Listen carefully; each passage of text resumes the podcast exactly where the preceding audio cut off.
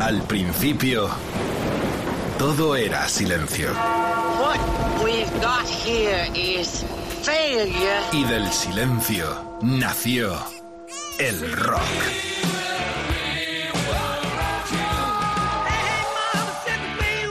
Cimentado sobre diez pilares. sus diez mandamientos, sus leyes de la vida, de la muerte, del bien y del mal.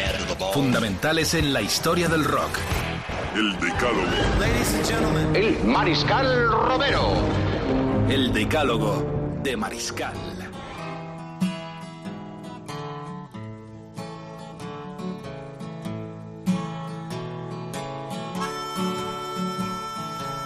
Gente maravillosa, estamos en otra edición del Decálogo Rock and Wine. Los Stone vuelven. Esta es la sintonía de este programa en todo el planeta y más allá, a través de todas las emisoras de Rock FM y también en nuestras redes sociales. Bienvenidos a la fiesta del rock and roll y de los buenos vinos, aunque Luis Gutiérrez tiene un título para este programa después de escuchar esta sintonía de los dulces vinos eh, de Virginia, eh, de California, que los Stone evocaban en esta canción clásica, Soy Virginia. Luis, ¿cómo vamos a llamar este programa? Bueno, yo creo que hoy vamos a hacer el programa más racial que hemos hecho hasta la fecha. Y se me ha ocurrido que este Rock and Wine se podía subtitular la edición Sherry and Flamenco. Bien, eh, nuestro crítico mundial Luis Gutiérrez, asesor de este programa en esta dimensión del Rock and Wine, con Rodrigo Contreras y el Mariscal, y un invitado muy especial por cuanto que eh, la última edición que tuvimos en el 2023 fue con alguien del norte, el gran y querido Víctor Urrutia Cune. Nos vamos al sur, a todo el sur, porque eh, mejor que el Rodri, que es un habitual, no puede presentar a un tipo que se llama de verdad, ¿eh? porque todo el mundo lo pregunta y yo lo pregunté también, ¿de verdad que se llama Armando Guerra? Venga, es tuyo. Yo creo que con Sanlúcar, que es de donde viene Armando, eh, pasa como con los vinos de Jerez, ¿no? Cuando entras dentro del rollo no hay quien te saque, ¿no? Y a eso viene Armando hoy. Armando Guerra eh, es un referente dentro de, de- los vinos del marco de Jerez, es un referente dentro de eh, Sanlúcar, por supuesto, a través de una taberna, de un tabaco, como lo quieras llamar, de una tasca, de- de un bar en el que eh, estás bebiendo o tomando, degustando un vino con un parroquiano y estás a lo mejor con uno de los mejores vinateros. Y que su dentro padre la tiene mucho sala. que ver también, ¿no? Manolo Guerra, por supuesto, que saldrá en, en este Rock and Wine especial Marco de Jerez, Sherry and Flamenco. Armando, bienvenido a Rock FM. Hola, ¿qué tal? Un placer. Un placer Yo- tenerte aquí porque nos lo prometimos en la última edición de eso que montáis, que no se llama Noble, sino Innoble. Es el, ti- el festival de eh, bodegas rebeldes o contestatarias o, o los innobles, porque creo que en Jerez hay uno que es el innoble con las grandes marcas y vosotros en un gesto de rebeldía, junto con tu colega... ah, Raico. Raico. Efectivamente, montasteis este paralelo que ya tiene repercusión internacional. Lo- bueno, yo, yo me llamo Armando Guerra, es cierto que me llamo Armando Guerra, soy de un barrio bajo de un pueblo pobre, soy de un barrio popular, uno de los pueblos más con peores índices socioeconómicos de- de- del país y a mí me toca ser gamberro porque es lo, lo- lo que me correspondía con ese nombre y con, con esa procedencia. Y, y andaluz, ¿no? De ahí de una esquina, una cosa que te, te Como obliga, una te esquina, obliga. es el paraíso, la desembocadura. Y tuvimos eh, que del hacer un, un, un innoble. ¿Cómo vamos a hacer algo noble con- en ese contexto? A nosotros nos tocaba el contexto innoble y hay una, una revista y un festival que están trabajando esa, esa línea. Bueno, máster en enología y viticultura por la Universidad Politécnica de Madrid. Abogado también, ¿no? Sí, Bueno, o sea, no te quites galones, porque hay que venir a Madrid para estudiar eh, el vino. Esto es curiosísimo, ¿no? Porque lo hiciste en la Politécnica. aquí. hay un, hay un máster muy bueno por el que han pasado muchos amigos. Seguro que conoce ya mucho del mundo del vino que han pasado por ese máster porque además tiene la peculiaridad, estas palabras horrorosas, yo no sé por qué me empeño en decirla, la singularidad de que asume que gente que no son del mundo de la ciencia hagan el máster. Yo, yo que soy de letras, soy de derecho, me permitieron hacer ese curso y eh, muy agradecido a la organización por abrirlo a, a gente que no son técnicos porque de- luego te, te, te amuebla muy bien la cabeza para entender el mundo del vino en general, incluso para hablar con un enólogo sin ser enólogo, ¿no? Que, que al final es lo que, lo que se hace ahí. Bueno, los que os incorporáis ahora ya sabéis que estas ediciones del Decálogo de vez en cuando nos arrimamos con Luis Gutiérrez, con el Rodri al mundo del vino. En una simbiosis perfecta maridaje, vinilos divinos en Rock FM. Podéis dar vuestras sugerencias, participar en esta tertulia sonora enorme que hoy tiene a un ilustre invitado, ¿eh? joven, pero un tipo excepcional, tiene que ver mucho con la bodega Barbadillo y también con sus propios eh, vinos. Ya sabéis, aquí todos opinamos, hablamos, probamos y testeamos para participar con vosotros. Esto, Luis, de la Politécnica, eh, ¿se necesita una formación? ¿Tú también tienes una formación eh, como enólogo para criticar? Mm. ¿Qué, galones tienes tú? Pues, pues yo formación formal no tengo nada en vino. ¿Eres un intruso? Yo, bueno, eh, al final a mí cuando me preguntan, ¿tú qué has estudiado? Yo digo, mira, hace 40 años jugué al mus en la cafetería de la facultad de no sé qué porque, bueno, al cabo de 40 años haciendo una cosa eh, y, si has pasado cinco o seis o cuatro en una facultad, yo creo que tiene más peso eh, tu experiencia que, esa formación teórica. Claro, si estamos hablando de medicina o cosas así, es diferente, ¿no? Pero eh, en el mundo del vino, yo creo que lo más importante es la experiencia. es un tema de probar muchos vinos, beber muchos vinos, pero desarrollarlo, desarrollarlo, porque tanto el olfato como el paladar es algo que todos tenemos. Hay muy poca gente que, que no lo tenga. Eh, es tan raro como ser daltónico, ¿no? No tener, no tener nariz es tan raro como ser daltónico. Lo que pasa es que son sentidos que no nos intentan desarrollar. Tú date cuenta que de pequeño te intentan enseñar música, te intentan enseñar arte, tal, pero esos sentidos no se desarrollan. Bueno, Entonces eh, es práctica. Eh, eh, ya lo conocéis, Luis es de los nuestros, es el gran gurú de este programa y además con una repercusión mundial de uno de los mejores críticos y más influyentes del mundo. Es un honor tenerle aquí como partícipe también de este programa, de este decálogo que ya empieza con la música porque hasta nuestro colega ha visto la lista, el gran eh, Jorge Vileye le ha dicho a Rodri, qué listazo enorme, pero este pavo, ¿de qué va?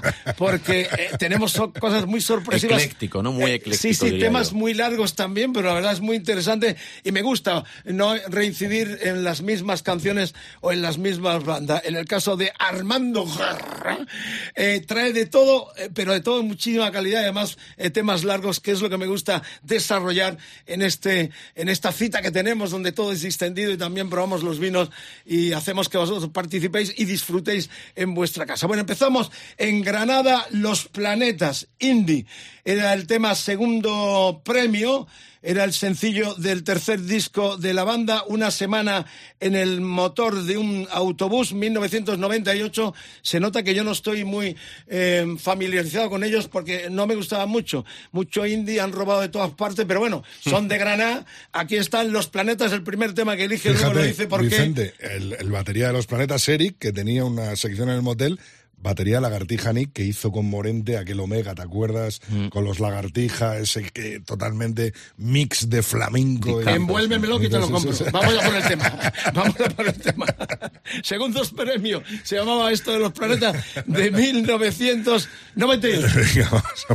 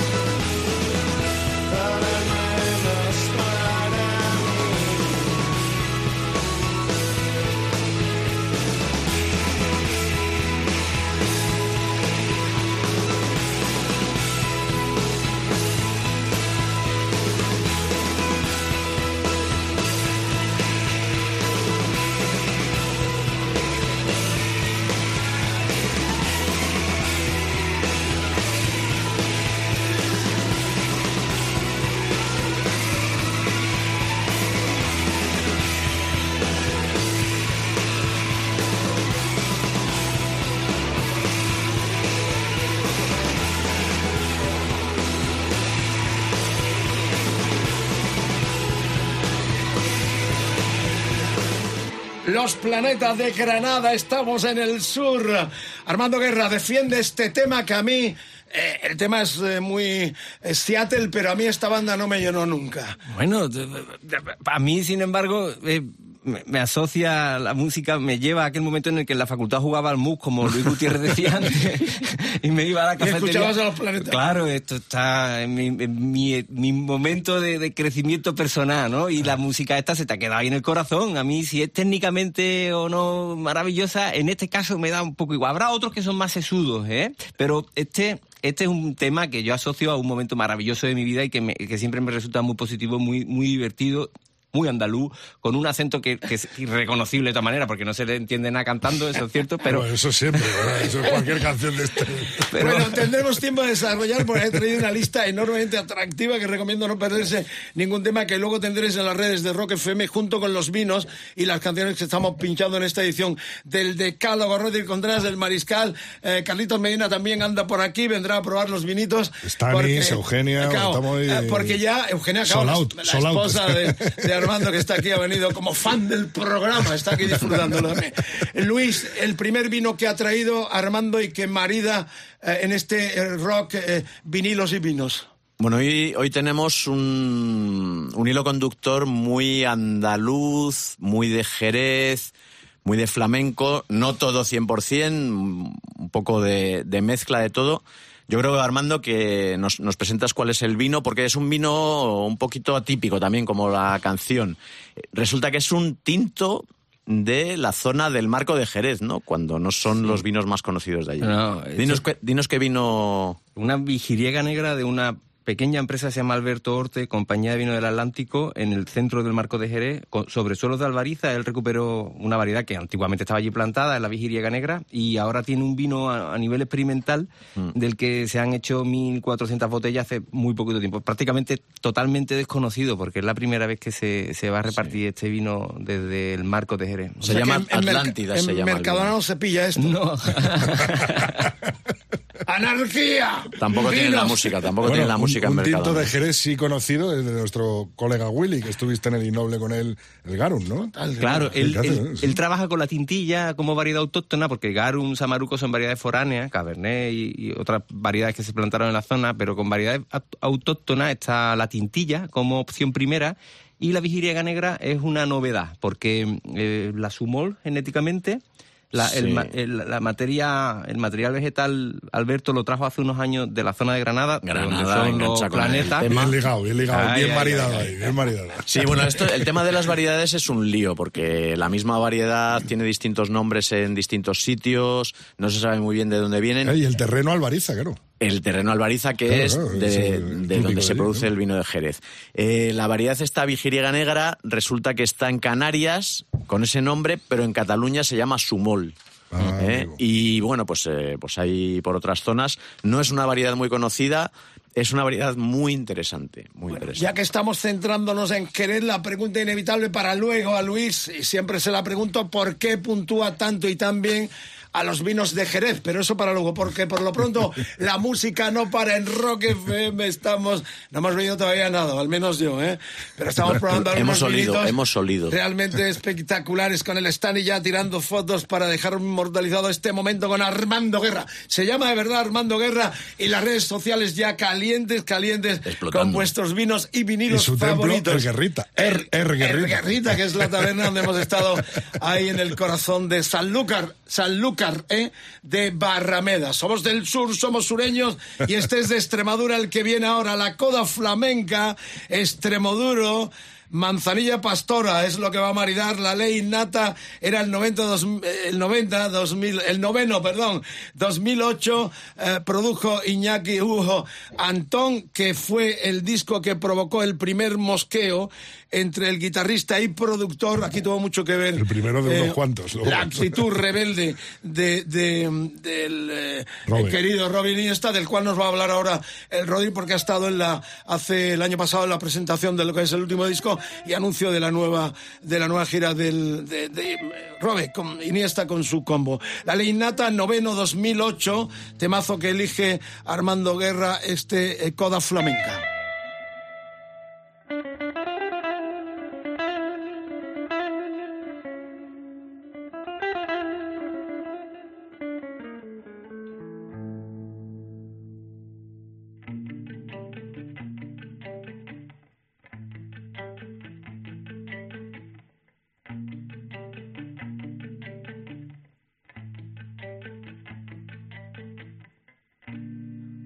Amado de ella por todo el día.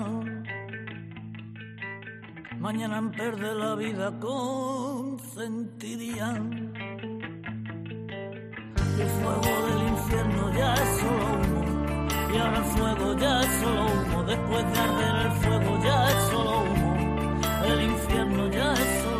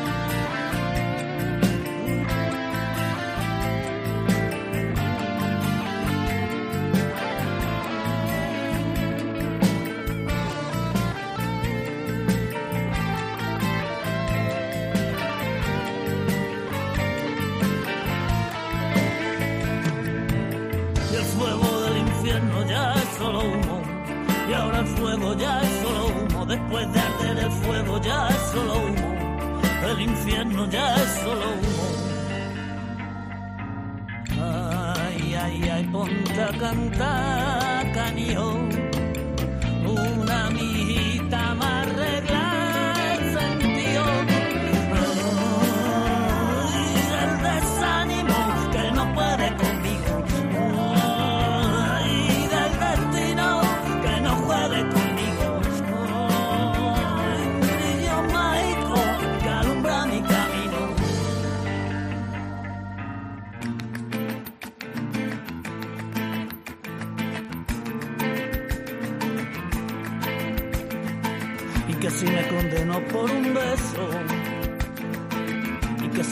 necesito respirar.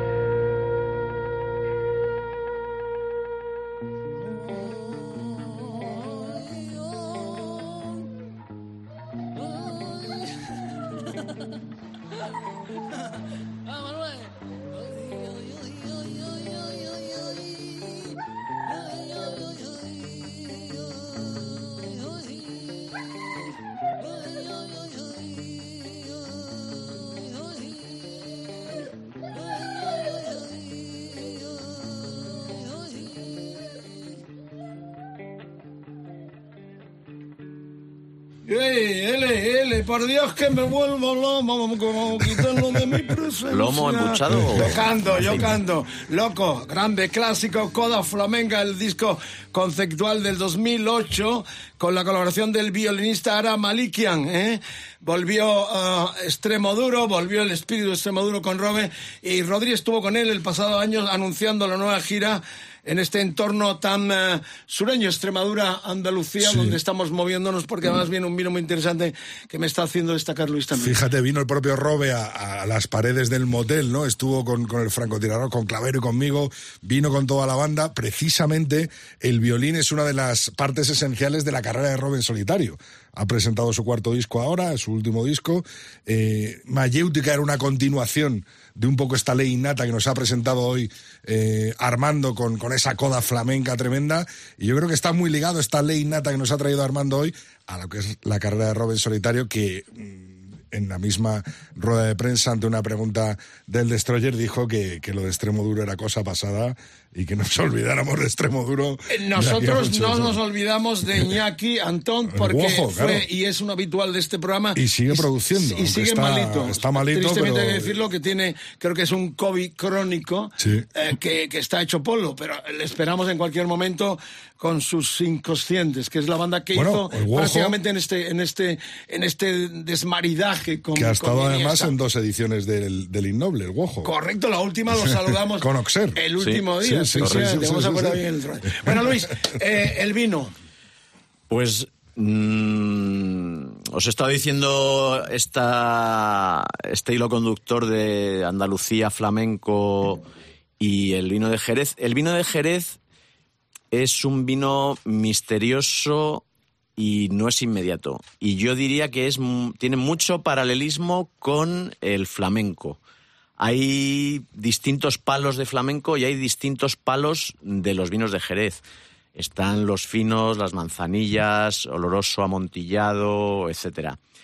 Eh, entonces, el, el vino que ha seleccionado Armando para, para este tema, que a mí me parece un maridaje de libro, es una manzanilla, una manzanilla de la bodega Barbadillo. Armando, ¿qué es la, qué es la manzanilla? ¿Qué palo es ese de, de los vinos de Jerez? Y bodega centenaria, ¿no? Si no mal recuerdo. de Nos puede hablar también de la bodega, obviamente, Y de yo, Sanlúcar. yo trabajo, tengo la suerte de trabajar en Barbadillo, soy responsable de marketing y, y esta marca la, la- la adoro. Es una manzanilla vieja que, que representa un poco todos los valores que tiene que tener una manzanilla. Manzanilla en- en- pastora. Sí, en su máxima eh, expresión, ¿no? Cuando tiene tantos años de crianza. Al final, ¿qué es una manzanilla? Es un blanco especial. Es un vino blanco que trabajamos en la zona de una manera muy peculiar y que conseguimos transformar en algo único, ¿no? Hay una cosa que te pasa con estos vinos siempre cuando mete la nariz si- sin saber nada de vino y te Se te, queda pegado, se te queda pegado. Pero hay gente que no sabe nada de vino, y no sería capaz de describirte ninguna variedad ni nada, y sin embargo huele una manzanilla y dice, esto huele a feria, por ejemplo, ¿no? O huele a San Lucas, o, huele a chocolate del de comer. También.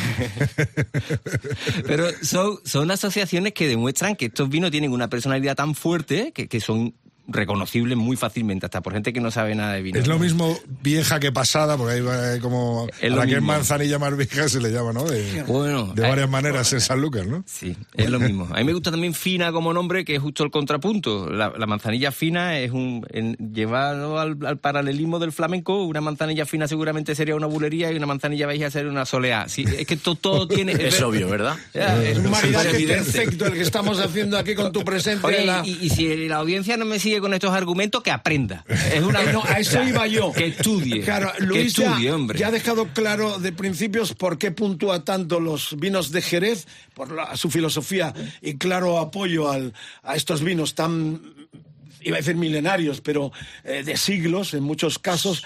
Eh, pero, ¿cómo animamos a la gente joven, que es la habitual de esta cadena de emisoras, Rock FM, a la cual estamos también, de alguna forma, dándole un máster, eh, una clase magistral de gente como vosotros, como Armando y como tú, Luis, para que sepan apreciar y cómo se puede tomar este tipo de, de manzanilla que tanto alabáis y tanto aceptación tiene entre los expertos?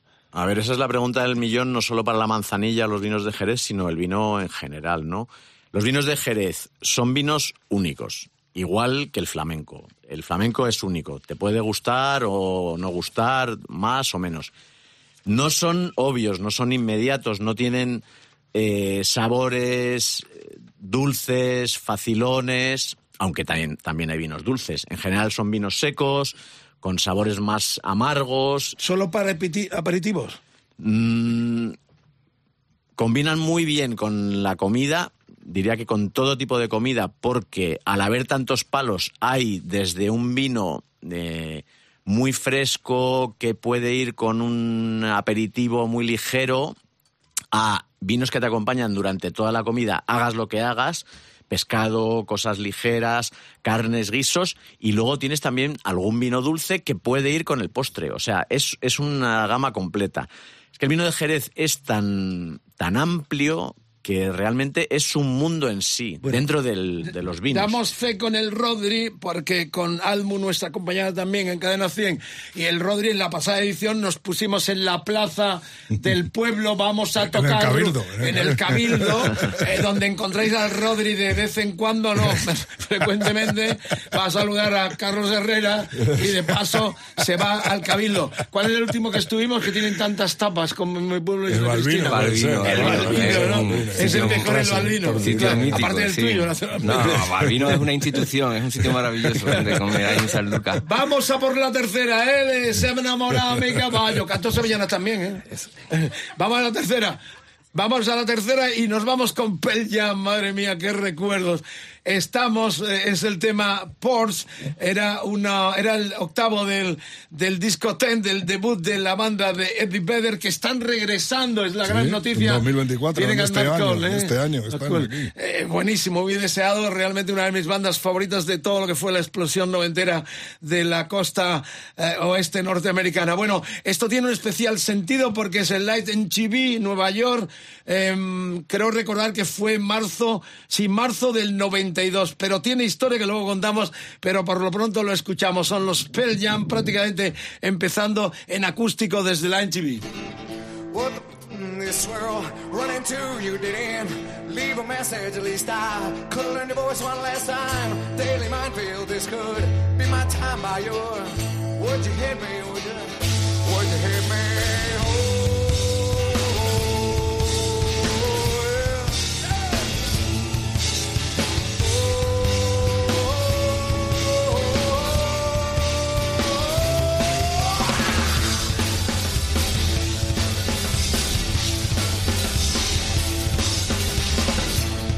slow by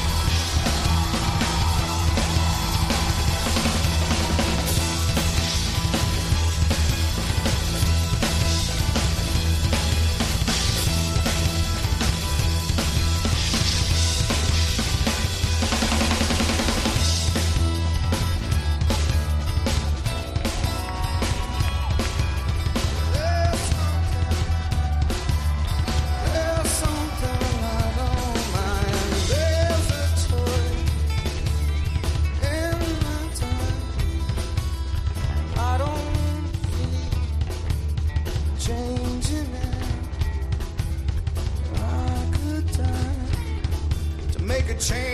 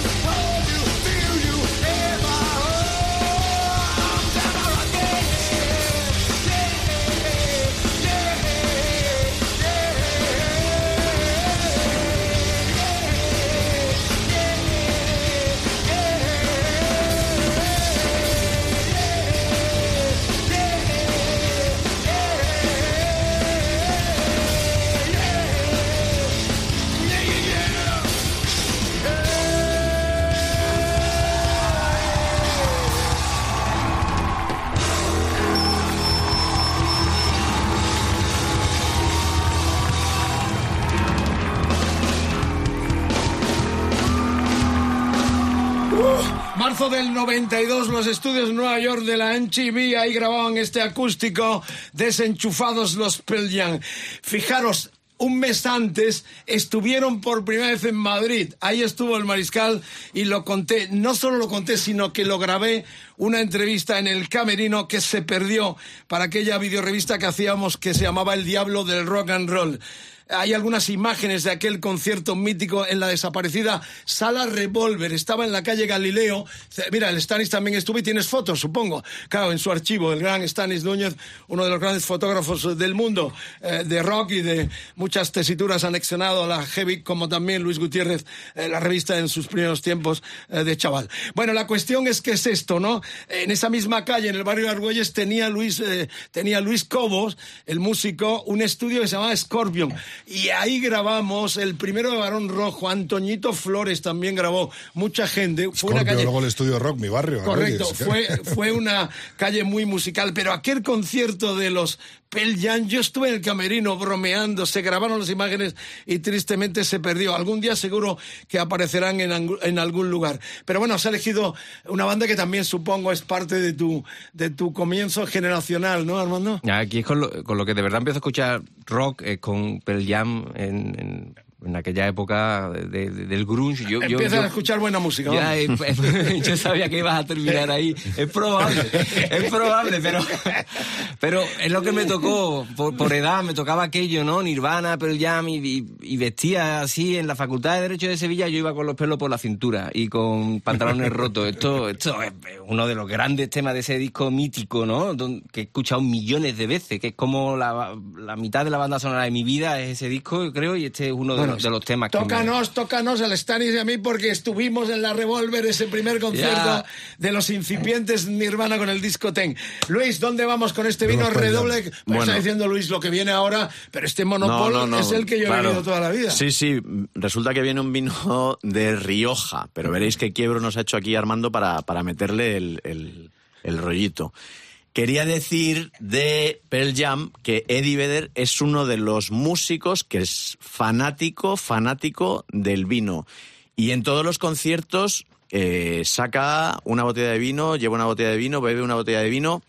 Generalmente Borgoña, yo creo que alguna vez que ha estado en España ha bebido Vega Sicilia. Vega Sicilia le he visto yo ¿Eh? en la mano, sí. Eh, o sea que la conexión rock and wine, para cuando hagamos ese libro, Stanis y yo, de- del rock and wine mundial, los Metallica también son fanáticos del vino, eh, Hay una lista el bajista enorme. de Rush, Ay, bueno, bueno, sí, sí. Eh, bueno, eh, Entonces, es- este resulta vino- que es un Rioja blanco, el Cune Monopol, clásico. Víctor que- Urrutia. Víctor Urrutia, Nuestro último invitado del casualmente. 2023. Pero resulta que este Monopol clásico, que es un vino que empezó en los años, creo que 20 o 30, Sí, tiene mucha historia. sí. mucha historia, en aquella época ya eh, buscaron darle una vuelta y mm, pensando cómo le podían dar un toque diferente, resulta que se les ocurrió añadirle un pequeño porcentaje de manzanilla de Sanlúcar. Adiós. o sea, de hay- manzanilla Hay una de fusión entre el norte y el sur. ¿Cómo Es que este vino de Rioja, que han reeditado ahora porque es el clásico, hay el monopol de toda la vida y ahora han vuelto a hacer el monopol clásico, que es el que se hacía originalmente con un porcentaje de manzanilla de Sanlúcar. este vino lleva un porcentaje de. Y que es un vinazo. Yo, yo, Y es un vino. Claro, y estas fórmulas, eh, Armando y Luis, ¿tienen autor como tienen ahora todas las cosas cocineros? Se dice, esta fusión fue obra genial de este enólogo.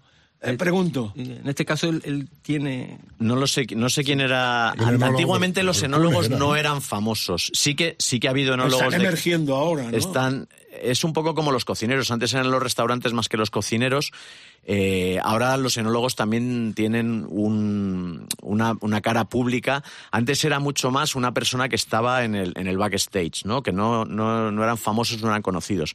Sí que Cune ha tenido El Brujo y ha tenido... mm, ay, Dios mío, ahora no me sale cómo se llama. No, pero en el, en el caso de este Algunos, vino- pero de, de los años 20-30, la verdad es que yo no sé quién era. Bueno, ahora, Pero, ahora en eh, continuo, hay- por ejemplo, nada Hay una autoría, ellos, ellos manejan la autoría del vino y tienen unos esquemas de cómo se hacía inicialmente. Sí, Es, es muy... y de hecho, la, la bodega de la que compraban la manzanilla siguen comprando de la misma, etcétera, etcétera. Hay algunos otros eh, vinos de fusión, eh, porque hay un, hay uno espumoso del Penedés, de Colette, que también Sí. tiene una ¿Este parte... monopol no salió en la vertical que hiciste con, con Víctor en el Innoble? Eh, sí, Sí, sí, sí, sí, me efectivamente, claro, claro, claro, hicimos claro, una cata, Bueno, hicimos una cata en Sanlúcar con Correcto. un vino de- Vamos a hablar ya del innoble, pero en cuanto escuchemos Oiga, no nos deja hablar la usted. cuarta entrega, porque podemos estar hasta las 6 de la mañana para empalmar con el pirata y su banda, lo cual no está nada mal, pero, pero tenemos temas largos, tenemos mucho que charlar, protagonismos para el innoble, que es una idea excelente, con su propia publicación en papel también. Hemos hecho la publicidad con voz eh, para esta joya que vamos a tomar ahora mismo, Sí. eh, que es eh, lo que nos viene, que lo que hemos tenido ya probando, y eh, el- el- lo que ya probamos, ¿no? El amontillado. Eh, o sea, lo que, No, la no, manzanilla, la manzanilla, manzanilla, manzanilla, manzanilla, manzanilla pastora. Pero que que- un poquito más que es adelante. la que eh, tenemos. Eh, bueno, ya hemos escuchado a los planetas, a Extremoduro, a Pel Jan, se vienen también de esa camada de comienzo de los 90, eh, fusilaron claramente a los Nirvana, todo hay que decirlo. Son eh, muy modernetes. Esto le gusta mucho a la gente así que dice que no sabe qué decir. A Jorge Vilella. Eh, no, no. cuidado, cuidado. Los que quieren Que le ha entrevistado Billy Corgan, Eh, que- por ejemplo. Pero no, los, los que quieren de alguna forma separarse del, del aborregamiento, ¿no? Sí, Tener sí. ese toque elitista. Pero a mí me gusta también, es una banda que estaban en esa, en esa cuerda de engancharse con otra tonalidad o con otro estilo, sobre todo por Corgan, el- su cantante y también el batería, gente que se metió también en el mundo de la droga. Estoy hablando de los Smashing Punkies. Eh, Porsche, de hecho, este disco, eh, el que era el octavo de ellos, no, era, era el Hammer, Hammer, estaba el, Hammer, Porsche, perdón. esta era de Pearl Jam. Sí, Estamos sí. aquí con los papeles, estamos. Eh, julio, los papeles. julio del 93 era el segundo, el Siamese Dream, eh, sueño de siameses. Eh, el productor fue Bat Big. ¿Quién había producido, qué había producido este pavo? Batch Big, sí, sí, sí, Nirvana, claro. Correcto, el Nevermind de Nirvana. De ahí va un poco la cuerda de cómo se enganchan al impacto y de hecho se les llamó los nuevos Nirvana. Eh, lo escuchamos, el tema que elige eh, Julio del 93 es más Punk en Rock FM. Esto es el Rock and Wine en el Decálogo.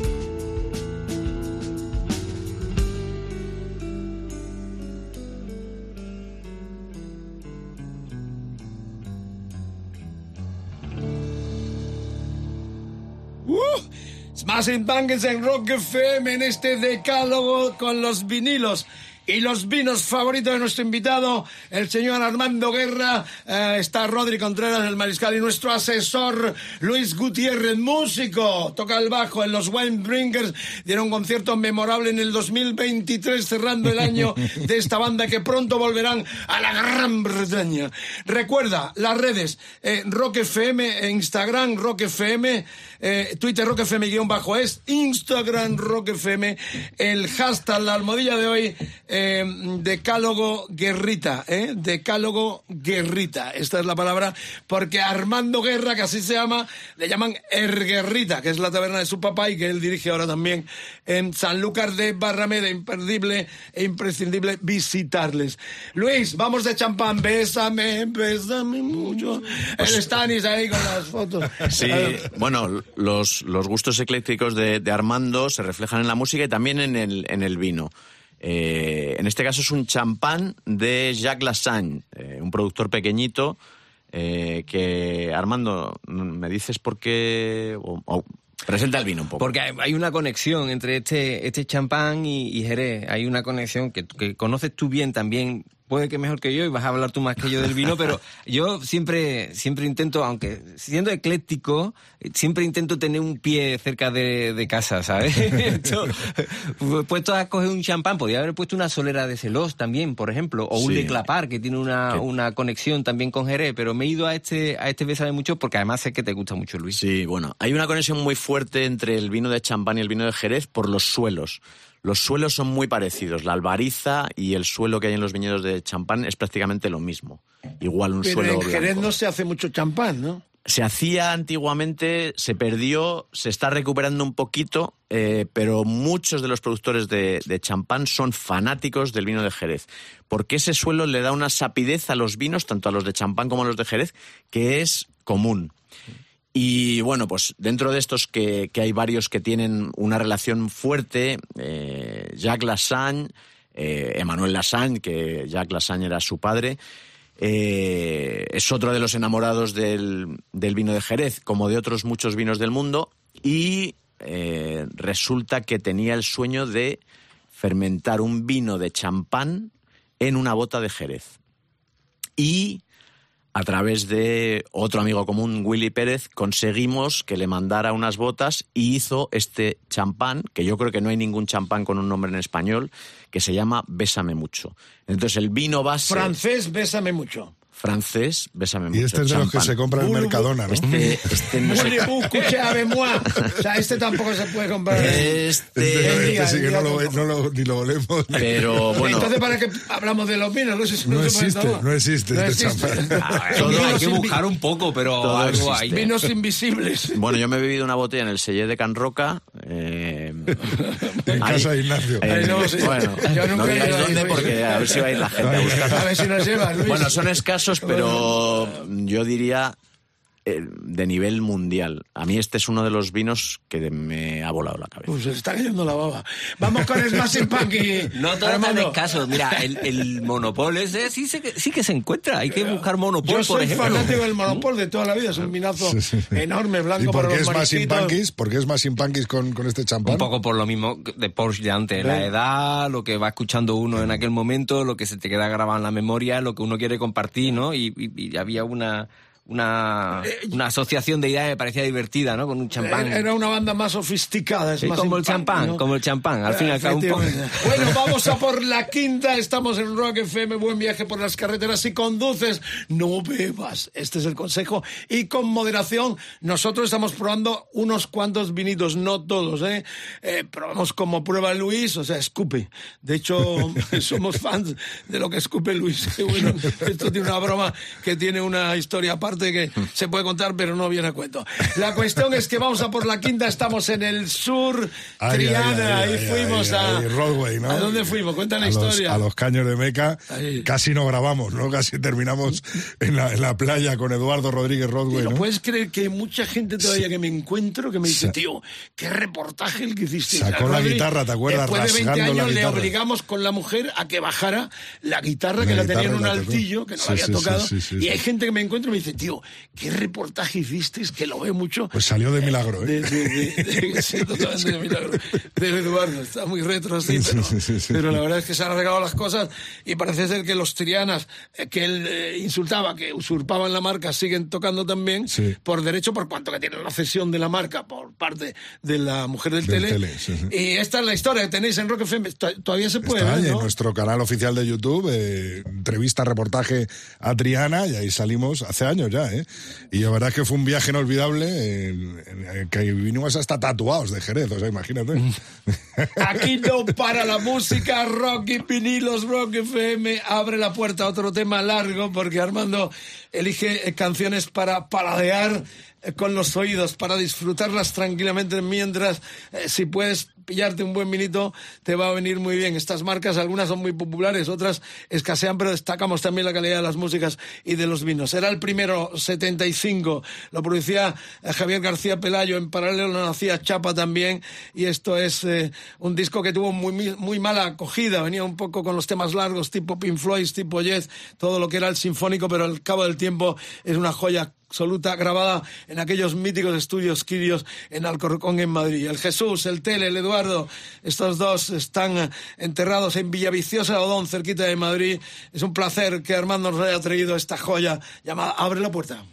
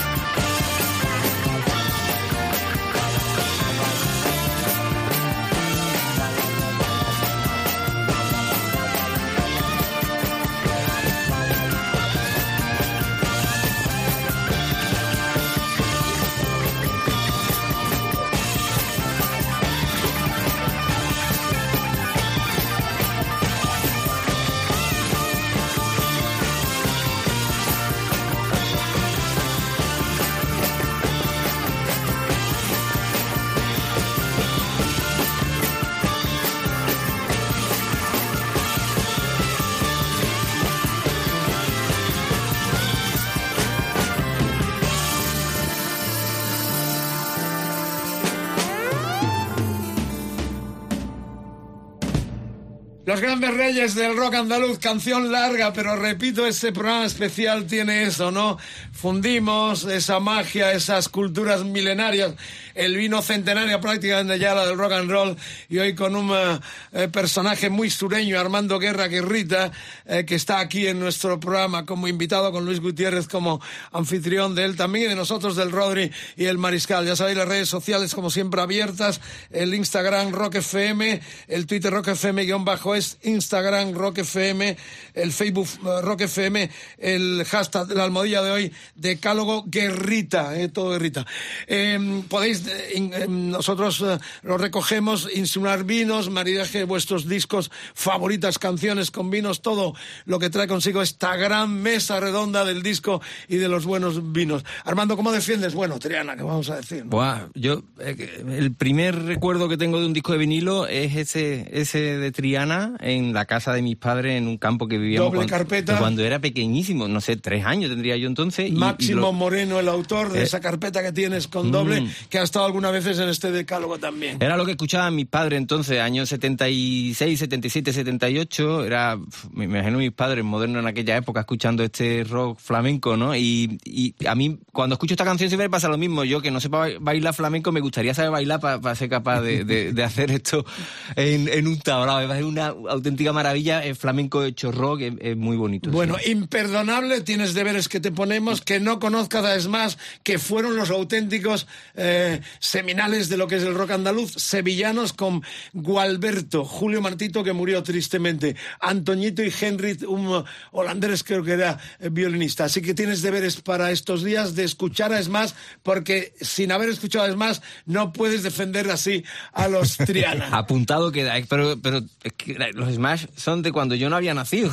Esto- entonces, Bueno, pero o sea, esto es del 75, o sea que Ah. estamos en unos años ahí más pero, o menos. pero me lo llevo como tarea, estoy de acuerdo. Eh, de hecho, Álvaro Palacio está deseando que le hagan la música eh, el guitarrista de la banda Los Wine Paco Simón, de la versión del garrotín que quiere cantar. Álvaro Palacios. Su que hermano Rafa casi se, casi se nos carga haciéndonos una vertical de asortes a las 11 de la mañana. en No, Grenoble. el, el gran Álvaro Palacio, pidiendo algo de comer. claro, cantaor de, de flamenco aficionado, está como loco porque le grabemos un disco que algún día llegará. Por lo pronto llega la opinión de Luis sobre el vino que marida con este tema de Triana abre la puerta del primer disco. Bueno, es un vino que ha seleccionado Armando y que me encanta porque creo que es un vino que va a marcar el antes y el después de los vinos blancos sin fortificar de, la zona de Jerez, de un enólogo chileno, eh, Marcelo Retamal, que llegó a España un poco por mi culpa, porque, porque yo me, me encargo de catar los vinos de Chile, le conocí, eh, establecimos la conexión, vino a España, eh, llegó al marco de Jerez, se volvió loco, conoció a Armando Guerra, se volvió más loco, se compró una viña y de esta viña ha hecho un vino. Y no una viña cualquiera, sino una viña de Miraflores, que es una de las viñas míticas de, de Sanlúcar de Barrameda. Eh, casualmente, bueno, no casualmente, no. Resulta que lo ha hecho en la bodega ah, de Armando y de su padre. También han hecho un vino de una viña que tiene Armando, etcétera. Y es un vino que para mí captura el espíritu del, del vino de Jerez, pero le da un aire de frescor que no he visto hasta, hasta el momento. Pero no sigue el mismo proceso que, que una manzanilla o que, ¿no? que un fino, ¿no? Bueno, no está fortificado. Es un vino blanco. En general, los vinos de Jerez eh, se fortifican, que es que se les añade alcohol hasta que alcanzan un mínimo de 15%, que, que es lo que dice el reglamento que tiene que tener. Y hay vinos que no se fortifican, y este es uno de esos. Un vino blanco. Un vino blanco como eh, un vino de cualquier otra región. Entonces, cualquiera que nos escucha ahora mismo, mm, eh, que se lleva a la, a la boca este vino, no es un, un sabor como el de una manzanilla o tal, es un sabor más a vino blanco como los- lo pueden sí, concebir. pero tiene un deje, tiene un deje tanto por el sitio, el suelo, eso que os estaba diciendo de la albariza y tal, y también porque ha estado fermentado en Una bota, en una bota de manzanilla. Eh, y- Aunque Marcelo la ha limpiado muy bien porque quería que esa influencia fuera muy leve, que lo es. Él, él incluso también ha trabajado con barrica francesa en estos proyectos. Hay parte de- hay parte de francesa, parte de bota vieja, muy lavada. Bueno, y Armando, a los bodegueros centenarios, gente tanto del vino eh, de esta parte de nuestro país, de Jerez, de San Lucas, no mosca que venga un chileno a hacer un vino blanco. de este? No, no, que va, que va. Nosotros, Cádiz, Andalucía, yo creo que es el sitio por el que, por el que han pasado más, más civilizaciones de la-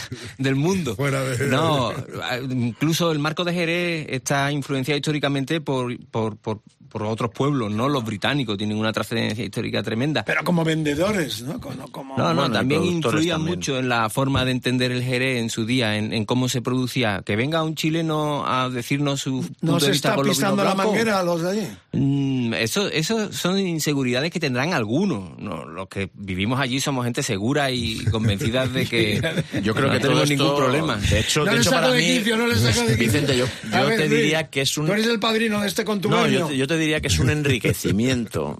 Eh, muchas veces tú estás demasiado metido para ver las cosas, ¿no? Ves el árbol y no ves el bosque. Fíjate, ha ido un chileno, perdona Luis, ha ido Peter Sisek a hacer eh, vino de Jerez allí. Hay- ha ido hay miles muchísima de gente que al final ha ejemplos. terminado de Ahora tengo a Dirk Niepor. Dirk Niepor está Eh, haciendo un, vino allí ahora también en casa, ¿no? ¡Viva Andalucía Ay, libre! Ah, Coño. efectivamente. Los, Bueno. los pobres tenemos que tener las casas, las puertas abiertas. Vamos No a por la sexta. ¿Dónde estamos ya? Vamos, va por Manu Chao. Ah, por la sexta, qué bueno, Manu Chao, buen amigo. Otro loco maravilloso, afrancesado, muy latino. Esto es alegría en el corazón. Vamos, Rock FM, Rock and Wine, Rock y vinilos, con el Rodri y el Mariscal para todo el planeta. Esta es la fiesta de la FM. Bienvenido, Manu. Rock FM. Rock FM. Cariño, ¿cuál es tu número favorito? El 28. ¿Por nuestra boda? No, por las 28 veces que te dije que bajes al perro. A veces te encuentras más de lo que esperas, pero mejor que sea en Codere, donde podrás disfrutar de la mejor ruleta en vivo, los mejores jackpots y juegos exclusivos mensuales. Regístrate en codere.es. Juega con responsabilidad, sin diversión ni juego. El juego puede crear adicción mayores de 18. Rock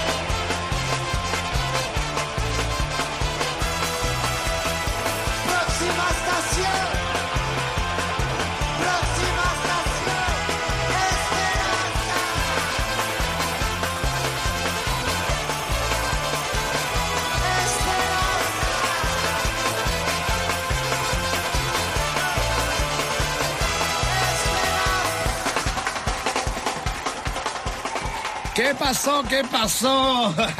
Próxima estación, eh, Esperanza. Esperanza, ¿no? Estaba leyendo esto, qué bonito, porque entre los temas que ha puesto, que es una categoría, un nivel importante, Armando Guerra de pronto se descuelga con esta fiesta enorme del gran Manu Chao. Estaba recordando el otro día la que se armó, bueno, tuvo que pagarle una pasta a dos locutores legendarios de los más am, cotizados como voces de publicidad de nuestro país, María Jesús Álvarez, querida amiga, con la cual compartí algún programa alguna vez en su faceta Radio Nacional, también como locutora de voz, y Javier Dutú, que eran los que, y son los que aparecen y suenan en el metro, próxima estación Estación Esperanza. Esperanza, sí. Le tuvo que pagar una pasta porque les demandó, fueron a la corte y él dijo, yo no quiero problema. Pagó un dinero que nunca se supo, además, la pasta que dio. Así que cuidadito con robar con esto de la inteligencia artificial, que el otro día me pusieron, el otro día me ponen un programa y digo, qué bueno, qué, qué bueno soy yo, ¿no? Y dice, esto es la inteligencia artificial. Digo, ¿de verdad que habéis hecho esto conmigo? Ah, que yo creía que el saludo Me- del rey Juan Carlos era... Más o menos también. La cuestión es esta, ¿no? Qué, qué bonita historia. Hermano, alegría. Está Eugenia aquí. Es tan, eh, que no, no sé si puede acercarte al, al micrófono. Es tan alegre como se le ve con lo de Manu, Eugenia. O en casa es más serio. Escucha a estos palizas de los em, islandeses. de- Depende de... Hay un momento para no digamos cada nada, cosa. porque viene dentro de un momento. Eso Lo hemos al dejado para el final, final. al final, la parte Hemos- fuerte más bien al fondo.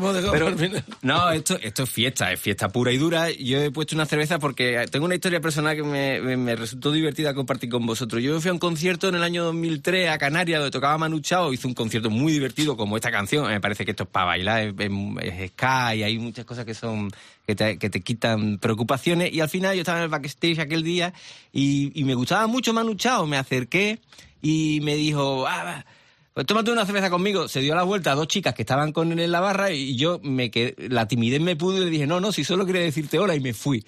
Qué Y, me- buena. y esa cerveza que no me tomé nunca con Manu Chao la sigo recordando, me parece ridícula. Porque no me fui Me nota la pudo- cerveza. y entonces le he puesto una cerveza que se llama Innoble que vamos a sacar y que algún día me tomaré con Manu Chao y ya veremos cómo, cómo volvemos a comer. Hay que mm, eh, invitarle al innoble. Habrá que hacerlo, Aparte, sí. si no mal recuerdo, su papá es o era, no sé si vive todavía, del sur también, ¿no? O, o era del norte. Sí, no bueno, recuerdo. Bueno, si alguno sabe exactamente Vasco francés, las raíces a de Bayona, a Bayona y a todo el País Vasco francés, pero sí que tiene, es verdad, es que tiene una mezcla Claro. eh, de, de- de muchas nacionalidades, de muchos diferentes sitios. sí. Muy bien. Eh, ya sabéis, las redes, hoy el Instagram Rock FM, Twitter Rock FM guion bajo es Instagram Rock FM otra vez, el Facebook Rock FM, el hashtag de hoy, ahí puedes dejar tus comentarios, tus peticiones, tu preferencia entre el vinilo y los vinos que te apasionan.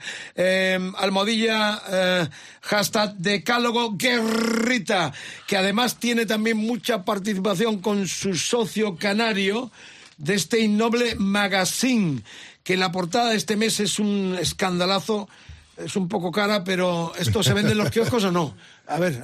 Esto se, se- eso hay que suscribirse que, para, para que re- recibirla en casa y hacer sostenible la revista en papel, que todos sabemos que que una... Sí, Pero... No me lo digas a mí Vicente que sabe. también, Ya, ya. 42 años en la heavy, Lo sé, lo los sé. héroes del papel, o sea que... eh, Además, alguna foto que otra de Stanis sale, ¿no? Hombre. Muchas gracias. Eh, Rodri, mejor cuenta tú lo que es el innoble. Joder, pues yo ya lo- cuando lo conocí fue algo, bueno, que lo conocí, claro, a través de Luis y de, y de Stanis, y yo ya estaba enamorado de Sanlúcar previamente al Innoble. Y bueno, pues esa primera vez que, que bajé fue un, un espectáculo. Es al final una gran fiesta del vino, con un montón de, de- de gente de alrededor del vino, como puede ser cada uno de los invitados que vienen a este Rock and Wine, como Armando, como Stanis, como, como Luis, y, y al final se trata de un fin de semana, eso sí, duro, ¿eh? Duro, porque tienes que aguantar ahí tus tres días, bien al pie del cañón. Eh, hay, una, hay una primera noche rebelde o canalla, como la quieras llamar, en la que, en la que haces el warm-up para, para ya el innoble en sí. Para... Y de fe que el, el Rodri no escupe nada.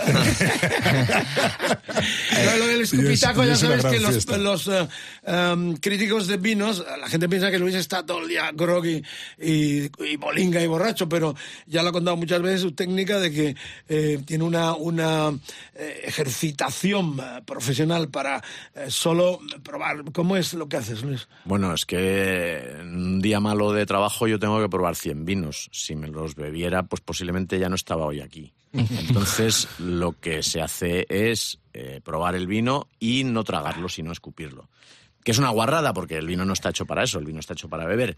Pero claro, si tú tienes que evaluar un número tremendo de vinos eh, al día o al año, pues eh, no, te, no te los puedes beber. Bueno, picáis Innoble, Innoble Wine Magazine, a priori una revista de vinos. El número 4 está ya a la venta, os la pueden enviar. Además, ya bilingüe, con la edición en portugués. con, bueno, y con en frases español. tan interesantes como un cocinero sin camarero es un onanista, por ejemplo. ¿no? Que- y, con, y con un contexto que entiende que el mundo del vino es ligero, es divertido, es para, para, para socializar, no, es un- no necesariamente es una cosa pesada. Y la cerveza esta que vamos a sacar con Innoble va también en esa línea, ¿no? Es como la, cerve- Tributo la a Manu cerveza Chao, lo que decías, ¿no? Bueno, y que la cerveza realmente es una colaboración con una bodega de vino. Claro, ¿no? es Esporao, una bodega portuguesa importante que Portuguesa. tiene una, una cervecera y, y hemos hecho una cerveza que decimos que es la cerveza para el vinatero hecha por el vinatero, ¿no? Una forma de, de- de joder a la gran industria cervecera si pudiéramos, pero vamos, no, no, no es nuestro principal objetivo, pero es uno de ellos. ¿no? ¡Vamos, machote, no se me raje! Rock and ¡Qué rock and. Eh, muchas fotos de Stanis en el Innoble también hablan de panes, cosecha de panes, qué bueno. Este número, yo tengo el anterior que recibí y que pillé el pasado año, eh, que presentamos el Rodrillo. Aparte de la feria, La es eso, fiesta es- enorme, acabamos enseñándolo todo todavía. En Argentina que he estado, no, en estos días que he estado, entre Habrá Santiago, mucho- Mendoza mucho y Buenos Aires. argentino, sí, Alguno me dijo, che, boludo, vi tu, eh, tu orto, vi tu orto en San Lucas. Bueno, si alguno no sabe lo que es el orto en argentino, que lo, que lo mire. Pero bueno, lo pasamos bien. Es cada dos años. ¿Y cómo se os ocurre hacer esta, que es una feria de vino también, ¿no? Pero de bodegas más eh, eh, underground. Porque al vino le hace falta poca vergüenza, le hace falta quitarle peso al consumo para recuperar eh, realmente eso, ¿no? Que la gente de, España, que es un país productor, se vuelve a identificar con el vino porque la mayoría de la gente está a otra cosa, ¿no? Es como que hay que recuperar la ligereza, la diversión y eso es justo lo que intenta Innoble, que, Si no, que- que estuvi- sea un discurso si no ligero. estuviera tu mujer aquí, Eugenia, diría que Luis y tú dormís juntos, porque es el discurso que repite. Bueno, es lo que, es, que es- es lo que intentamos, Gutiérrez, ¿no? Atraer a la gente, porque el mundo del vino puede ser divertido, puede, puede ir de la mano del rock, puede ir de la mano de estar con, con tus amigos pasándotelo bien. No es una cosa formal y seria, ¿no? Eso, eso es lo que intentamos todos. y combativo, porque lo que viene ahora un hombre de izquierda, guerrita, eh, Armando Guerra se llama, un hombre de izquierda. Mira lo que ha puesto. Tengo anécdota del otro día en Santiago de Chile en torno a lo que vamos a escuchar y más tarde luego al otro también que son los Red Hot Chili Peppers. Por lo pronto, esto es la guerra, killing in the name of... uh, ahí están, los Rise Against the Machine.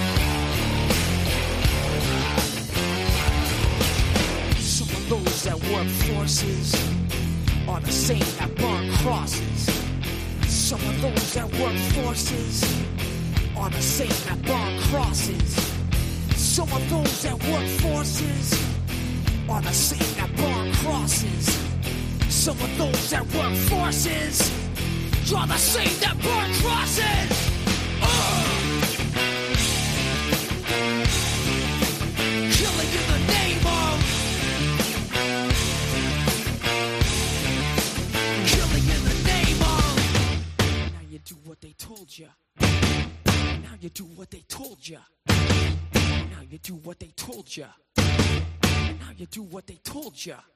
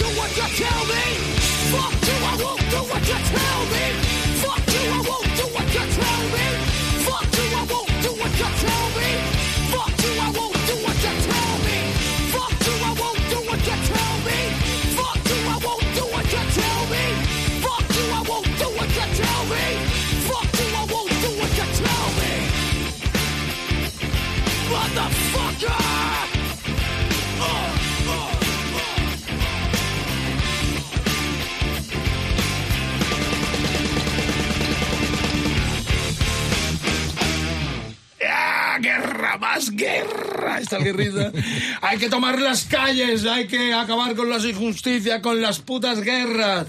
Esta es una canción anti todo. Rise Against the Machine. Era el año 1992, noviembre, cuando se lanzaba esta obra genial de otro nuevo concepto del rock mezclado con el funky, con el rap. Es una auténtica maravilla, el Killing in the Name. Bueno, em, oloroso, reliquias de Barbadillo, la bodega en la cual está inmiscuido eh, Armando. eh, esto es más popular, esto sí se consigue en cualquier sitio. Mercado, ¿no, Luis? Porque, claro, Bueno. me está escribiendo la gente, Oloroso. aparte. Que gracias, a- gracias a Eugenia hemos sabido que el papá de Manu Chao nació en Barcelona, efectivamente es escritor. eh, estábamos un poco despistados todo, pero gracias por la colaboración. A ver, ¿dónde vamos? Esto se puede beber, esto ya es. Eh, oloroso, oloroso es uno de los palos de los vinos de Jerez. Hay infinidad de ellos, eh, desde muy asequibles a más exclusivos. Eh, las bodegas a sus vinos más viejos los suelen llamar reliquias. Entonces, Barbadillo, su oloroso más viejo, eh, pues es esta reliquia, que yo diría que es un vino tan duro como, como el tema que hemos escuchado, que, que yo creo que lo que lo que hay que intentar es que no sea doloroso, ¿no? De, Mm. de lo, de lo duro que es. Eh, pero el oloroso eh, tiene, tiene muchas caras. No sé, Armando. Este, este es de los duros, este es uno de los vinos más extremos que hay en el marco de Jerez, si no, si no que más. Está ahí en, en- en un top 3 a lo mejor, ¿no?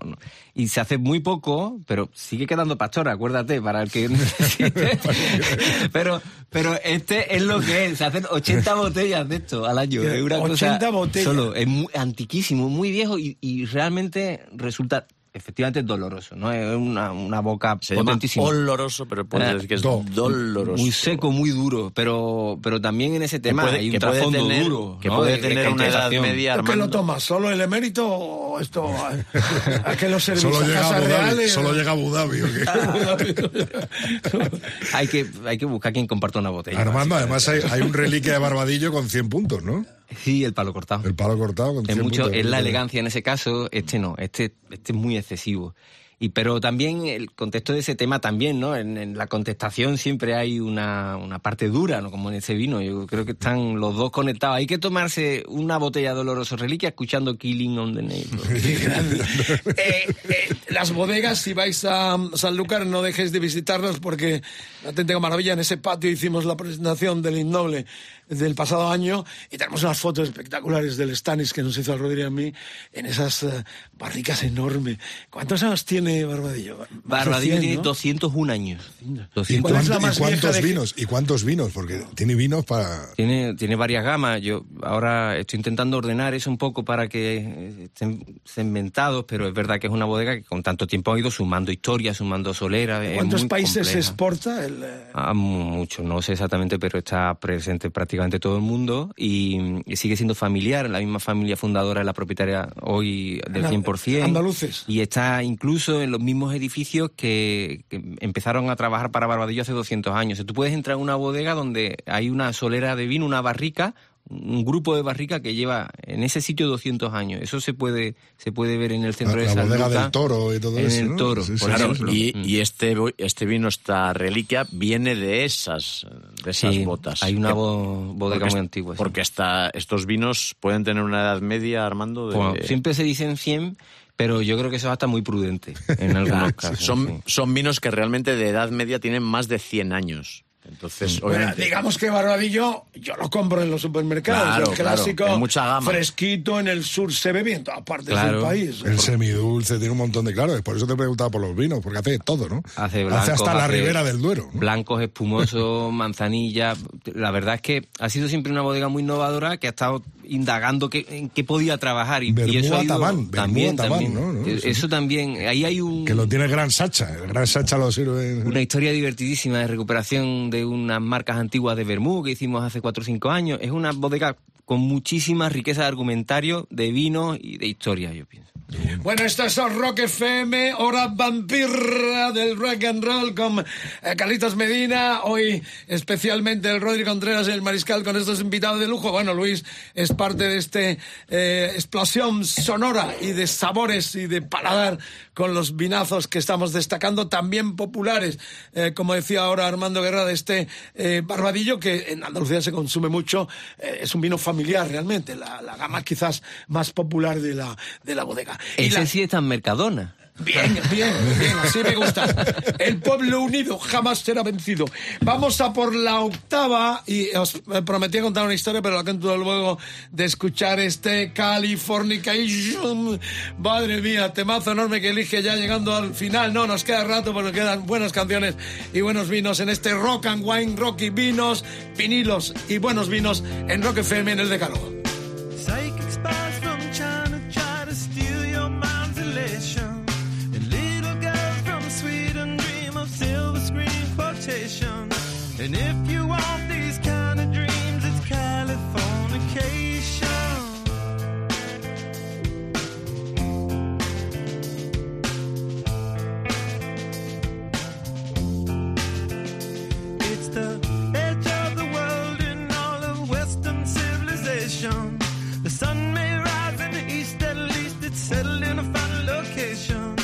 It's under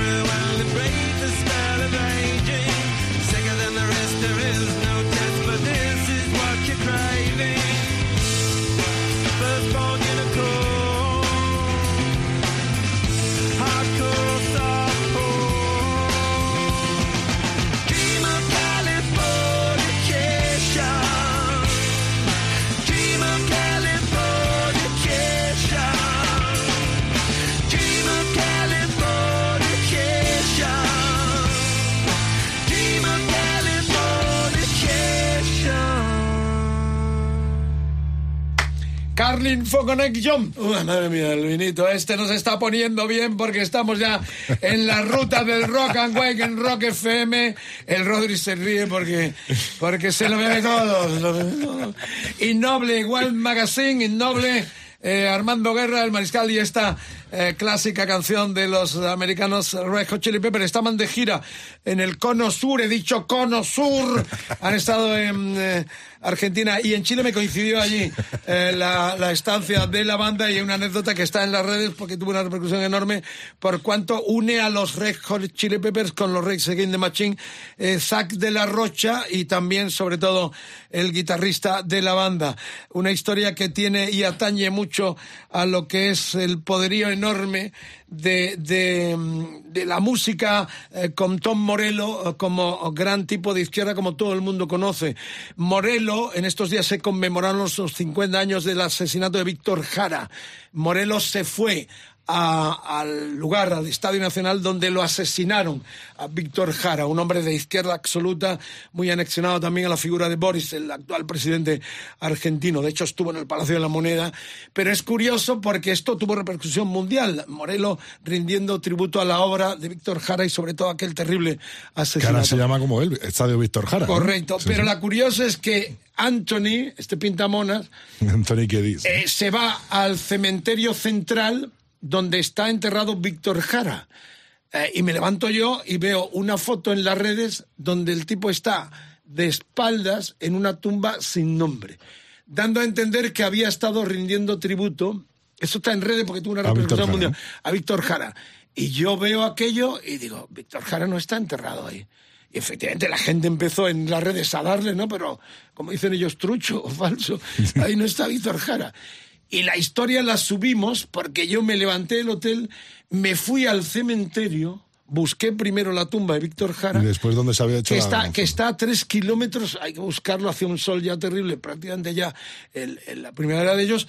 Eh, la encuentro, además está su mujer Joana, que había eh, muerto en esos días, están enterrados los dos. Y entonces me voy, estuve una hora buscando esta tumba desconocida, eh, en la cual se hace la foto el, el Antonio, el cantante de Chili Peppers. La tumba estaba a la entrada del cementerio central, Claro, él se bajó del coche, se hizo la foto y dijo, aquí la foto en tributo a Víctor Jara. Y no era efectivamente la tumba. Esa es la anécdota que une estas dos bandas que ha elegido Armando Guerra en Rock FM en el Decálogo. Tanto los eh, grandiosos Reg Against the Machine como los Red Hot Chili Peppers.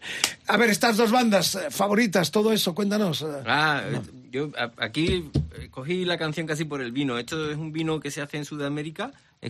se llama Volare. Volare eh, es una Chardonnay de- que, que a dos enólogos que son que son suaves, son suaves. Entonces busqué un grupo americano de rock, pero con una canción suave como esta que va perfectamente con un volare bajo velo de flor. La verdad es que este es un vino argentino. Es, es digamos. eh, Pero está con velo de flor. un primo, un primo argentino de una manzanilla de Sanlúcar. Porque es un blanco de Argentina criado con eh, bajo velo de flor, como se hace el ¿En Argentina se sale ese velo de flor? Eh, sí, y además era una tradición y uno de, y uno de los dos componentes de per se, eh, pues resulta que su abuelo hacía este vino cuando él era pequeño y él ha querido continuar el vino que hacía su abuelo. Y ahora, eh, por los cambios de las modas y del destino y tal, pues estos vinos están otra vez, eh, digamos, un poco de moda y un vino que estaba haciendo él por, por amor a su familia, pues resulta que lo, lo llevamos a presentar el otro día en, en Jerez, en Mm. uno de los congresos más importantes de, de Jerez, en la Copa Jerez. Que está, además el vino está increíble. Trabajan en un sistema de soleras ellos también, no, Sí. no- no hacen, porque hay velo en otros vinos del mundo, pero Es un vino que se llama Volare de Flor. Volaré de flor, no volaré, volaré, no, viene, Oh. bueno, viene, no.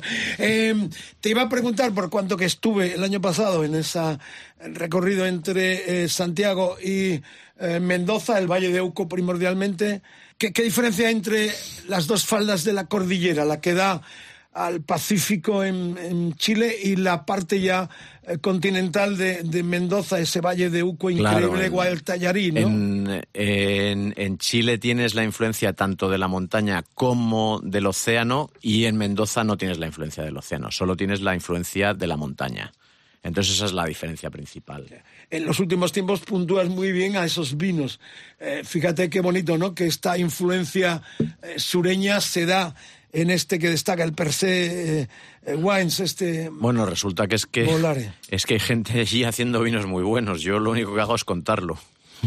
Los vinos los hacen ellos. Y complicándose mucho la vida, ¿verdad? Buscando en la montaña, en altura. A- es a los de dos Alevi lados. Hill, ¿no? Sí, el que probamos también. Es una zona Sí, sí, sí, de mucha altura, con mucha influencia de la cordillera, con, con vinos muy frescos y que están haciendo unos vinos increíbles. Dentro del Valle de Uco, de lo que estabas hablando. familias como los Michelini, con lo cual hemos compartido también. Incluso Costa, Eh, que estuvo por aquí. Eh, ¿no? Costa está haciendo vino con... eh, Sebas tiene su bodega, que es espectacular, vosotros estuvisteis, ¿no? Espectacular. Antes de que la terminara de construir. Eh, a- a- por ejemplo, a Barbadillo no le ha dado por hacer vino en esas zonas tan ricas y tan futuribles, por cuanto eh, que lo que buscáis ahora es altura, no vosotros, porque no tenéis mucha altura cerca, Barbadillo tiene, en España tiene dos proyectos, uno en el Somontano y otro en Vega Real, que es Ribera de Duero, pero no, no ha salido de España nunca a elaborar vino. Eh, eh, eh, sin embargo, vivimos en una zona en la que sí que pasan muchos personajes del mundo del vino porque el marco de Jerez tiene ese atractivo natural, ¿no? Con, con ese suelo tan especial y las formas de crianza tan eh, particulares que hay en la región,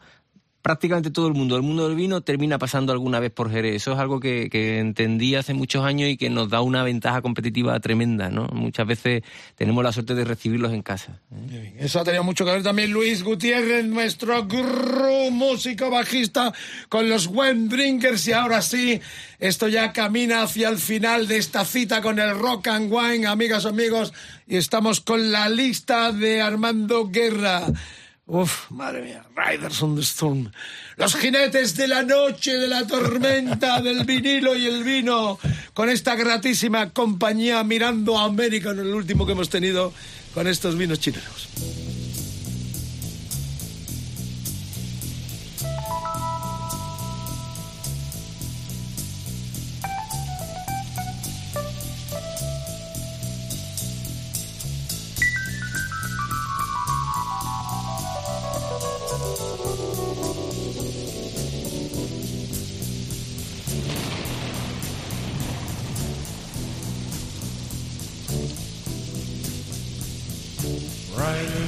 Storm. Riders on the storm. Into this house we're born. Into this world we're thrown.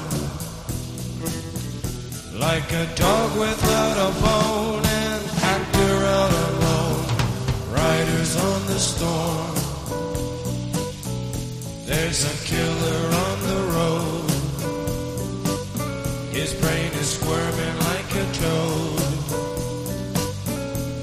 Take a long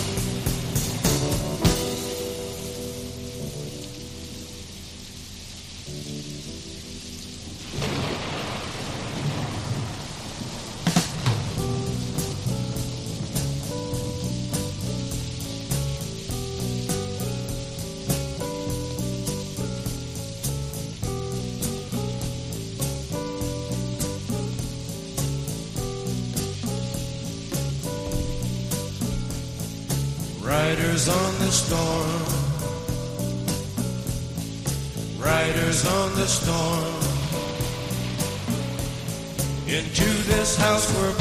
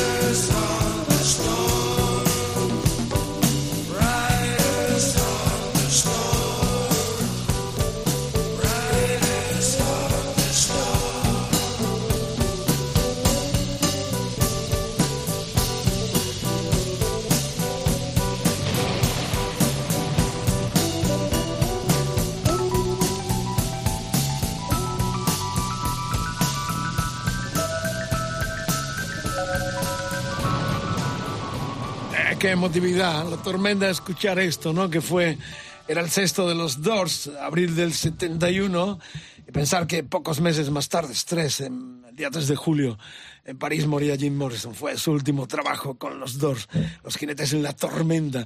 Estamos llegando ya al final. Recordad reclamaciones, sugerencias en las redes sociales. En la próxima ponemos lo que pidáis en este maridaje del Rock and Wine en el Decálogo de Mariscal en Rock FM con el Rodri Contreras y con Carlitos Medina también el Instagram de hoy, Rock FM, el de siempre, Twitter Rock FM guion bajo es Instagram Rock FM, el Facebook Rock FM y el hashtag la almohadilla de hoy, Decálogo Guerrita, el nombre que da su eh, establecimiento, esa taberna tan típica y tan tradicional que regenta con su papá, al cual conocimos además el año pasado en el Innoble, tipo así, andaluz total, un personaje enorme.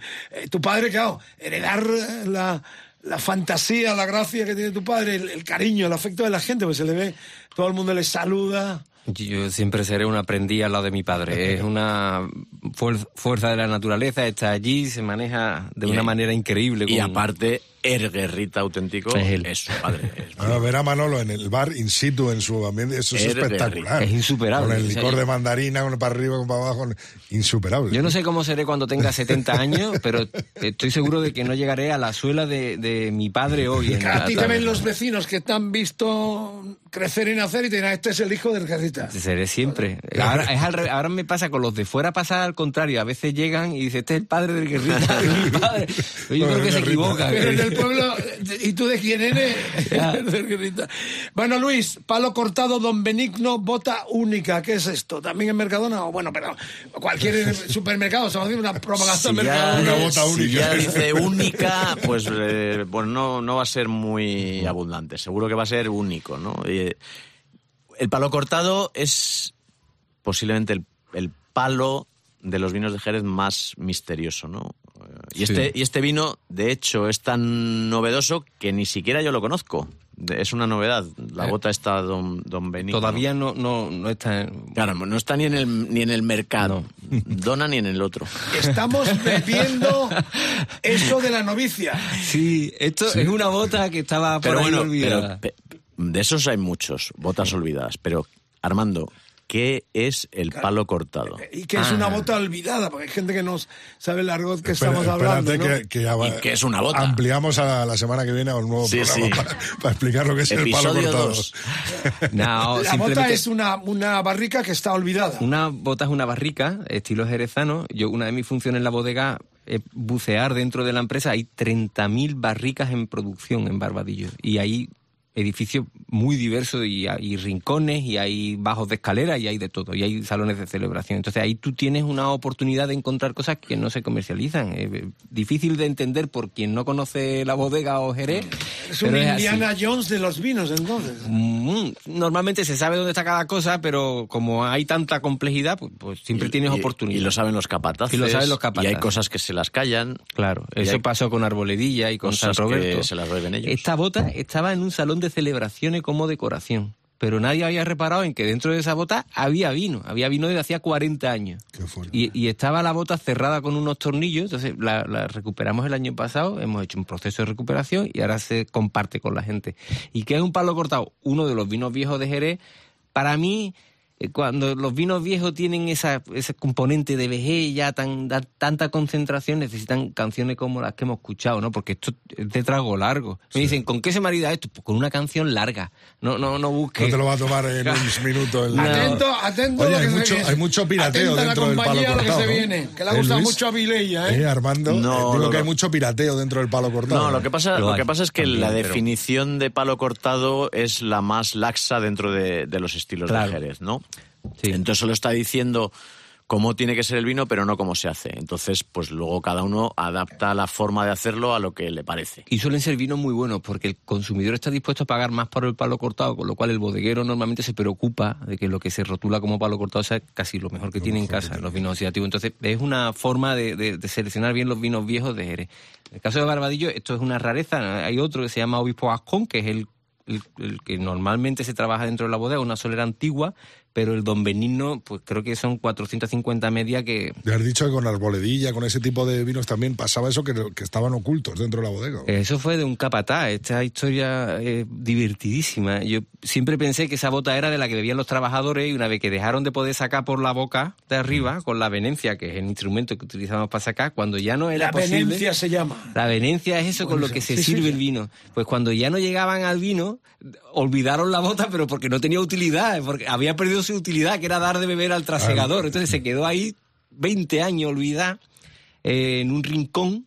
Y un día, hablando con los trasegadores, le pregunté a uno de ellos, por aquí no hay nada que sea raro. ¿Tú no conoces la bota de, de- de la Montilla o Barbaína? Fue su respuesta. Entonces fuimos allí y, y catamos. Yo tengo los dedos finitos, siempre digo que metí los deditos por la parte de arriba y había un vino monumental. Eso Que se lo estaban viendo todos los trabajadores. es una historia tan fantástica que muchas veces la cuento y, y- y no me creen. Y yo siempre digo, pues es verdad, es verdad, estas cosas pasan en, en San Lucas, en Jerez, en Barbadillo, en, en las empresas de aquella región tan antigua, suceden cosas que a veces son difícilmente creíbles, pero son totalmente ciertas. Pero- pero hay una a- cosa, hay una cosa sí. muy importante, es que eh, uno del, yo creo que el bien más valioso en la vida moderna es el tiempo. Y lo que hace grandísimos a estos vinos es el tiempo. Fíjate que te estaba hablando de una bota que lleva 20 años ah, olvidada, eh, otra que llevaba 40 años, eh, la, la reliquia que tiene de media más de 100 años. Es que eso no se puede pagar con tiempo, eh, con dinero. Tan, tan, tan. Is in my side. La Tan. enorme, Luis, está muy brillante. Eh, eh, por último, ya estamos terminando. Armando, si en algún momento nos echan de aquí, a mí no me vas a contratar, pero has visto que es un máster el Rodri, ¿eh? Hombre, Tantos ir a San Y- y Lucas. San Lucas- Lucas. y San Lucas, Algo o sea, se le ha pegado. Algo se me- Te mandamos el currículum y algo tendrás para él. Hombre, ahora que Olfatea, olfatea, no te imaginas. Pero si aparte ahora tenemos teletrabajo, Le llamamos hacer el galgo, aquí le llamamos el galgo. Aquí le llamamos el galgo, o sea que... Vamos al galgo y el pantera, los dos. Vamos al galgo y el pantera. Bueno, Luis, eh, se va a repetir en Londres la experiencia aquella de vinateros emergentes. Me han contado desde Londres que posiblemente se aquello del 20 de enero, si no mal recuerdo, el concierto Ahí- Vinateros exponiendo en Londres. Hay, hay eh, feria de vinos, eh, pero concierto todavía no, no está claro, ¿eh? Se repite la feria. La feria sí. Auspiciado por el gobierno español, mostrando... No, bueno, eso es, eso es una iniciativa privada de un grupo de importadores de vino español. Ah, qué bueno. Sí, sí, no, no, no, O sea, era lo que nada- hiciste, que estuvimos nosotros, además. Sí, ahí, sí, sí, sí. Coñaco presentándolo. Sí, hombre, a mí tampoco me gusta hacer lo mismo. Yo creo que hay que hacer eh, cosas diferentes. Entonces, ¿Diferentes bodegas o qué? diferentes. Si hay un concierto, pues, pues no vamos a volver a tocar nosotros, ¿no? Ya tocamos la última vez. Pues a lo mejor dentro de unos años volvemos. Bueno, lo- Nah. Estamos hablando de los wine drinkers, Luis. Sí, vamos. pero no sé, No yo no quiero hacer, para abajo, yo no Luis, quiero arriba, hacer la segunda arriba, parte de, arriba, de Luis. mi libro, no quiero la, la segunda parte de mi libro, no sé. Tu libro no, el de Stanis también, Luis. No, no. Pero segundas partes no sé. ¿Cómo? No va a haber segunda parte, se ha sacado ya un montón de ediciones, ¿no? Ya veremos, ya veremos. Está, está curro recuperado ya de la voz, ¿no? Oye, que llegamos a la última canción y yo diría que al vino más importante de los vinos de Jerez. Bueno, Por lo pues menos ya a la lo- tipología. lo hablamos ya. Yo lo presentaría ya, a pesar de que estemos hablando un poquito más largo de lo habitual, recordando que este es un Rock and Wine, vinilos y vinos en Rock FM con el Rodri y el Mariscal, Carlitos Medina también, la presencia de Eugenia, que está aquí aguantándonos a nosotros, del gran Stani, retratero genial, uno de los mejores fotógrafos de rock del mundo y también del vino. Hemos presentado el cuarto número de La Innoble, la revista eh, que hace Armando con su colega canario. Raico. Raico. Y bueno, Luis, como siempre, pone el epílogo, eh, el epílogo musical lo pondrá, porque no me hago responsable, a pesar de que es un grupo favorito de nuestro eh, capo en este momento en Rock FM, Jorge Vilella. Estamos hablando de unos islandeses que es, que es para eso, para cortarte las venas. Sigurros. Pero un momento, sí, un momento. Luis, última palabra en este... Bueno, El vino, el vino, el vino que va Decálogo con este vino, última, sí. Es muy difícil definir cuál es el vino que más te gusta, cuál es el vino que te llevarías a una isla desierta, cuál es el, el mejor de los tipos de los vinos de Jerez. Es muy difícil, depende de los gustos. Pero yo creo que hay cierto consenso en decir que uno de los más grandes es el amontillado. El amontillado porque también es una fusión, es una fusión, hemos estado hablando mucho de fusión y de influencias de unas cosas sobre otras.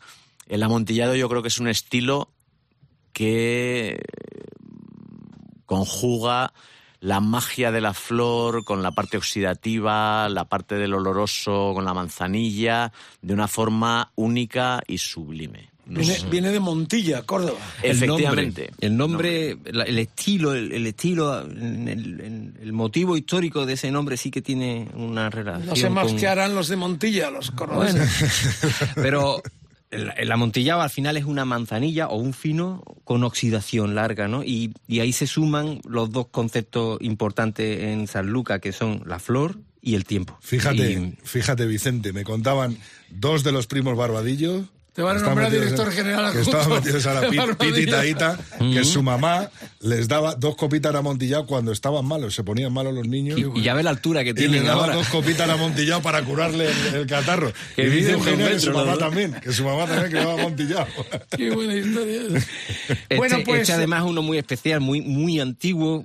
El, un terán que hemos abierto aquí, que, que es una bota privada. Los terán regaron también las soleras de Barbadillo en el pasado. Es una- esto fue una bota que se quedó en la familia y hemos abierto una botella para ver cómo, cómo un amontillado, como un vino viejo de Jerez llega a ser un puñado de sal en la boca, ¿no? Que es esto. Y cómo... Se llama salvaje. Salvaje. o sea que ahora vas a ver tú lo que es. Vi- eh, eh, Doy fe de ello, ¿eh? Doy fe de ello que le acabo de dar. Vicente, ahora vas, a, ahora vas a comprobar lo que es un vino casi doloroso. Esto es una fiesta, qué epílogo, vampiros del rock and roll, termina el decálogo en Rock FM, no me hago responsable de lo que viene, aunque le guste mucho a nuestro mandamás. Yo soy de. Yo soy. Yo, yo, Jorge Vilella. Yo, yo tengo que. Vendo manzanilla, trabajo con la manzanilla. Si solo me quedara en mi zona de confort, se- sería, estaría haciendo algo mal. Lo mismo con la música. Si me dicen, ven a hablar de rock, tengo que meter a Sigur en esto, porque a vosotros también hay que sacaros de vuestra zona de confort, que estáis súper acomodados. Uno de Sanlúcar, eh, defendiendo a estos irlandeses que tienen mucho prestigio, tengo que decirlo, pero son un poco para hasta 11 minutos y pico os vais a comer para el final del programa. Además, el pavo no canta, canta en un idioma que es el eh, Bolenska. Bolenska, que no es un idioma que existe, que se lo ha inventado él. De hecho, este, este es el tercer disco del 2002 que emulaba el de los símbolos de, de Led De Zeppelin, Zeppelin, sí, porque sí, sí. ponen un entre paréntesis, pero al revés. Esto es una historia, yo con- conozco esta banda, me gusta de vez en cuando, si me quiero castigar me lo pongo y me... y me- y me- si en un intento de suicidio me pongo a los Vicente. Vicente, tráeme- te doy un poquito de- del terán salvaje. Para que entienda la canción. No, pero espera que, que, que Armando defienda la canción Mm. y luego venga la reclamación a través de las redes sociales. Pues lo ¿verdad? mismo, si la de antes tenía ocho minutos, tenía, ¿no? El- la de los dos, esta Sí, tiene sí. 11 porque si- antes necesitabas tiempo, aquí necesitas todavía más para entender este vino porque va abriendo capa tras capa, necesitas tiempo y sosiego. Y esto es un rock especial, lento, va creciendo durante la canción como va a ir creciendo el vino en la copa. Muy progresivo y recomendable también. Gracias, Eh, por fin, ha te- dicho algo positivo de la canción. No, me gusta, me gusta. Viva. Trato un poco de animar el cotarro porque es la hora vampira del rock and roll en todo el planeta y más allá. A partir de mañana, como todos los eh, decálogos de Mariscal en Rock FM los tenéis en nuestras redes sociales, en los podcasts. Gracias por la sintonía, sugerencias, reclamaciones, todo lo que queráis en las redes sociales. Rock FM, el hashtag de hoy, Decálogo Guerrita. Amigos, gente maravillosa, viva el vino, el rock and roll y la paz y el buen rollo. El vino crea amistad, fraternidad y canciones tan memorables. Con esta terminamos ya con estos islandeses. ¿Hacen vino los islandeses? Poco, no, poco. No, no, digamos que no. Menos mal, menos mal. ¿Seguros? Terán salvaje. Venga, dale.